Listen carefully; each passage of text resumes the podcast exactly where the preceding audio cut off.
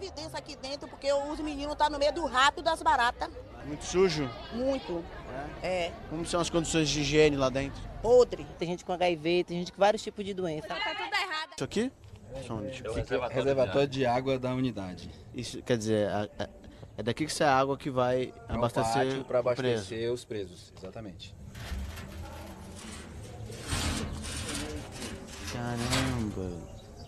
Olha quanta barata. Eles bebem essa água? Aí? Bebem essa água, sim. Bebem, tomam banho, todas as, as necessidades deles é abastecida com essa água aí. Preso. Ninguém não dorme aqui dentro, a pior ceboseira aqui dentro aqui, ó. Doente aqui, já tô com três dias aqui, doente aqui dentro aqui. Esse chão tá molhado por quê? Sei lá, gente mesmo que me deu aqui uns comprimidos ontem aqui, mas atendimento médico também não tem não.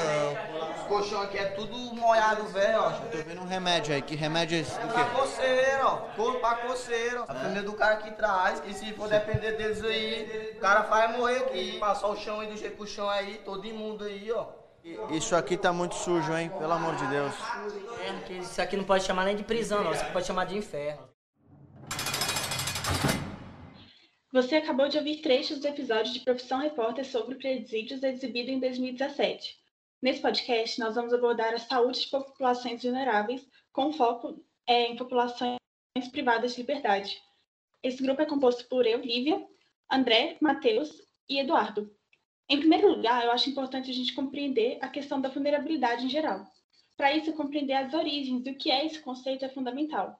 Ele surge durante a epidemia de AIDS, na década de 90, originalmente se relacionando ao campo da advocacia pelos direitos universais do homem, se referindo a grupos ou indivíduos que eram fragilizados política e judicialmente. Só que com a interseção do movimento dos direitos humanos com o ativismo diante da epidemia, o termo se estendeu ao contexto da saúde e aí foi reformulado. Pode-se dizer, de uma maneira bem breve, que ele está relacionado com o risco da exposição do indivíduo ao adoecimento, levando em conta o contexto ao seu redor.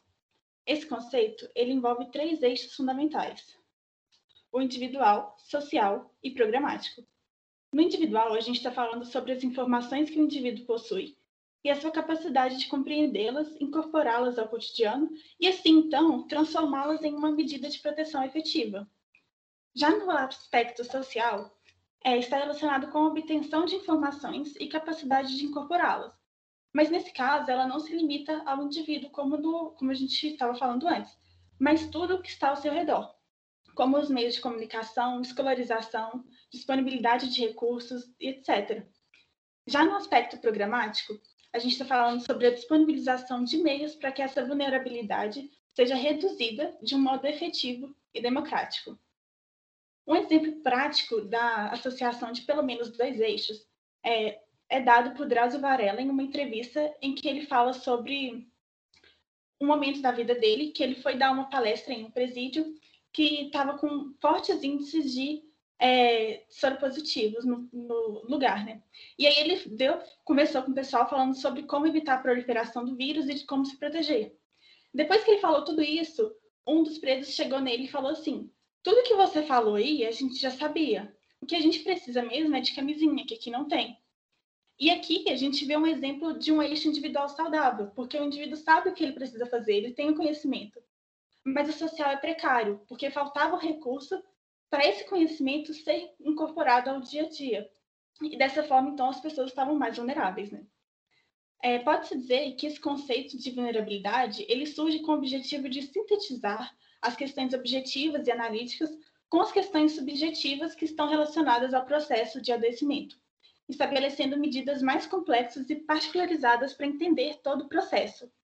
Aqui eu destaco que pensar vulnerabilidade é pensar nos potenciais de adoecimento relacionados tanto ao indivíduo como ao todo. E além disso, a vulnerabilidade ela é multifacetada. Ao mesmo tempo que você está vulnerável a uma questão, você pode estar protegido a outra. Ela é mutável, uma pessoa pode estar vulnerável em um dado momento e em outro não. E assim como ela também não é unitária. Você tem variações é, graduais de exposição e vulnerabilidade. Então, Nossa discussão irá se aprofundar especificamente na vulnerabilidade das pessoas privadas de liberdade. O sistema prisional brasileiro configura-se como um universo complexo, onde contextos penais mantêm sob custódia mais de 73 mil pessoas, de acordo com os dados do IFOPEN em 2020.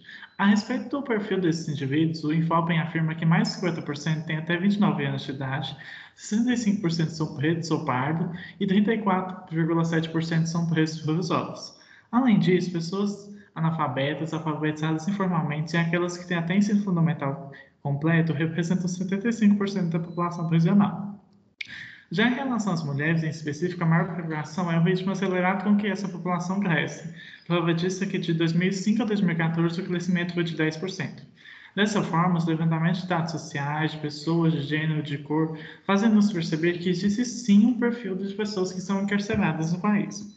Sobre a situação que os encarcerados são sujeitos nos presídios e delegacias, nota-se principalmente a superlotação das celas, a ausência de colchões para todos, ventilação deficiente, precárias condições de higiene, ausência de um local que preserve a privacidade, presença de vaso sanitário no mesmo ambiente onde são realizadas até as refeições, dificuldade de acesso à água potável também, inexistência de chuveiro, pia e área para secagem de roupas, e também a dificuldade de acesso a atendimento médico e odontológico de qualidade.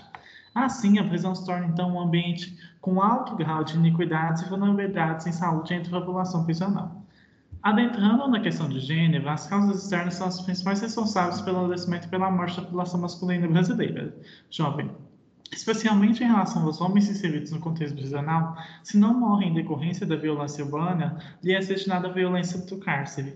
Assim, é cabível a reflexão sobre que diagramas de forças implicam na produção das masculinidades criminalizadas dentro do contexto biopolítico brasileiro, buscando entender que saúde é possível para essas masculinidades marcadas pela morte física ou pela morte social. Já no que tange a percepção de saúde de doenças para, para homens, a saúde possui um caráter muito mais de bem-estar físico, assim prevalece uma compreensão do processo de saúde voltado para o biológico, seguindo uma autopercepção e comportamento humano. Já na visão feminina de saúde, aparecem muitos aspectos relacionados à saúde mental, social, à liberdade, à produtividade e à capacidade de comunicação e o sentido da vida. A respeito da predominância de negros no sistema prisional, devemos trazer à tona o conceito de interseccionalidade, onde a população negra, além de ser vítima de racismo enraizado historicamente, também é colocada à margem da sociedade é, em virtude de uma não inserção em espaços de poder político e econômico. Ademais, a partir da biopolítica de Michel Foucault e levando em consideração essa escravocrata brasileira, estabelece mecanismos de controle da população negra, sem trabalhos e recursos, que passavam a ser operadas pelas forças policiais em substituição do papel desempenhado anteriormente pelos capitães do mato, trazendo, portanto, é, de manter escravos submissos ao poder do domínio e do medo. Por fim, destaco aqui outros pontos que também são de extrema importância: a maternidade atrás da grades e a necessidade de ampliação de unidades materno-infantis em virtude das necessidades de mulheres gestantes e mães em, em cumprimento de pena, o cuidado na disseminação da tuberculose e doenças passíveis de contágio respiratório dentro dos presídios, e o cuidado com os usuários de drogas em situação de privação de liberdade, ajudando no controle de vícios. Assim, é possível concluir que pessoas privadas de liberdade no país têm maior vulnerabilidade social, devido à posição que ocupam na sociedade, com acesso a bens, a serviços e a poucas oportunidades. A respeito do acesso à saúde, assegurado pela atual Constituição, ainda não foi totalmente efetivado para as pessoas privadas de liberdade. E, somente nos últimos anos, ocorreram ações governamentais visando reintegrar socialmente essas pessoas pela educação, trabalho e saúde. As pessoas privadas de liberdade no país têm a maior vulnerabilidade social, devido à posição que ocupam na sociedade, com acesso restrito a bens e serviços e poucas oportunidades. Encontram-se reclusas em unidades prisionais, em condições desfavoráveis de habitação, salubridade e acesso a ações de saúde. Com isso, essas pessoas podem ter a saúde física e mental mais comprometidas se comparadas à população geral.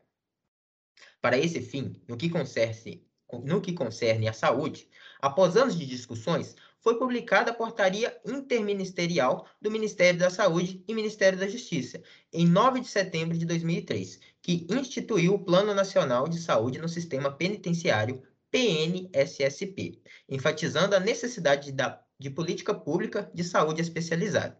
Nessa perspectiva, o PNSSP tem sido considerado marco na atenção à saúde no contexto prisional brasileiro ao estabelecer a lógica da atenção básica para as equipes de saúde no sistema. Entretanto, a realidade é justamente oposta. Para exemplificar, uma pesquisa qualitativa realizada pela doutora Edna Mar Maria Alves Lalim, entrevistando pessoas privadas de liberdade, realizada em, 16, em 2016 em uma penitenciária localizada no estado de Minas Gerais, demonstra relatos de que as garantias descritas no papel não são realizadas. Usufruindo parte dessa pesquisa, alguns dos relatos presentes são: Fui direto para a cela. O certo seria, né, a gente fazer alguns exames. Ou outro relato, como: A gente vai pedir o atendimento aqui. Os agentes falam que tem que agendar. Aí a gente caminha o nome e nunca vai e nunca está agendado. Nesse contexto, geralmente, essa população não usufrui de um atendimento médico logo após sua chegada na penitenciária, permitindo que doenças infecciosas se espalhem ou que outras patologias já existentes agravem a saúde do cidadão. Ademais, o difícil atendimento médico, geralmente realizado apenas quando o paciente encontra-se em condições extremas, é uma afronta aos direitos humanos e grande obstáculo para a sobrevivência desse grupo de risco.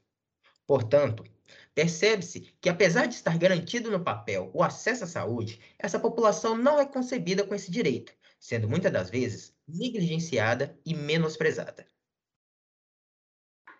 Fazendo uma breve revisão histórica das políticas públicas voltadas para a saúde da população privada de liberdade até os dias atuais, identificamos três diretrizes que se destacam. A Lei de Execução Penal de 1984 foi a primeira garantia dos direitos à saúde nos estabelecimentos prisionais, pelo menos no plano jurídico. De forma resumida, estabelece que a assistência à saúde do preso e do internado de caráter preventivo e curativo compreenderá atendimento médico, farmacêutico e odontológico. Estabelecida na transição para a democracia, a Lei de Execução Penal é um dos marcos da luta por direitos sociais da época. No entanto, utiliza termos preso e condenado, considerados por parte da comunidade acadêmica atual reducionistas, limitando o sujeito ao ato cometido e menosprezando sua humanidade. O segundo grande marco é o Plano Nacional de Saúde no Sistema Penitenciário, 2003, e aplica o princípio da universalidade do SUS ao sistema prisional, de modo que se torna explícita a condição do sujeito privado de liberdade não apenas como merecedor de acesso ao serviço de saúde, mas também como cidadão, mudança ideológica também refletida na nomenclatura utilizada, que incorpora as expressões pessoas privadas de liberdade e população confinada nas unidades prisionais, essa mudança simbólica enfatiza a privação apenas do direito à liberdade do sujeito em cárcere e não de outras prerrogativas como a saúde. Além disso, na mesma época foram promulgadas outras políticas de saúde direcionadas a outros grupos minoritários vulneráveis, como as políticas de atenção integral aos usuários de álcool e outras drogas e a direcionada à saúde do idoso. Essa ampliação alude ao princípio da equidade do SUS e ilustra o progresso de políticas públicas direcionadas à saúde de outros grupos minoritários. O Plano Nacional de Saúde no Sistema Penitenciário também aumenta o escopo de atuação do Sistema Prisional de Saúde, pois adiciona psicólogos, assistentes sociais e enfermeiros à lista de profissionais que irá atender a, a população privada de liberdade. A ampliação da equipe profissional amplia o conceito de saúde, antes restrito ao médico, como previsto pela Lei de Execução Penal, em consonância com o atual conceito de saúde da OMS, que engloba bem-estar físico, mental e social. No entanto, ainda exclui as pessoas que cumprem pena em regimes abertos e provisórios, recolhidas em cadeias públicas e em distritos policiais.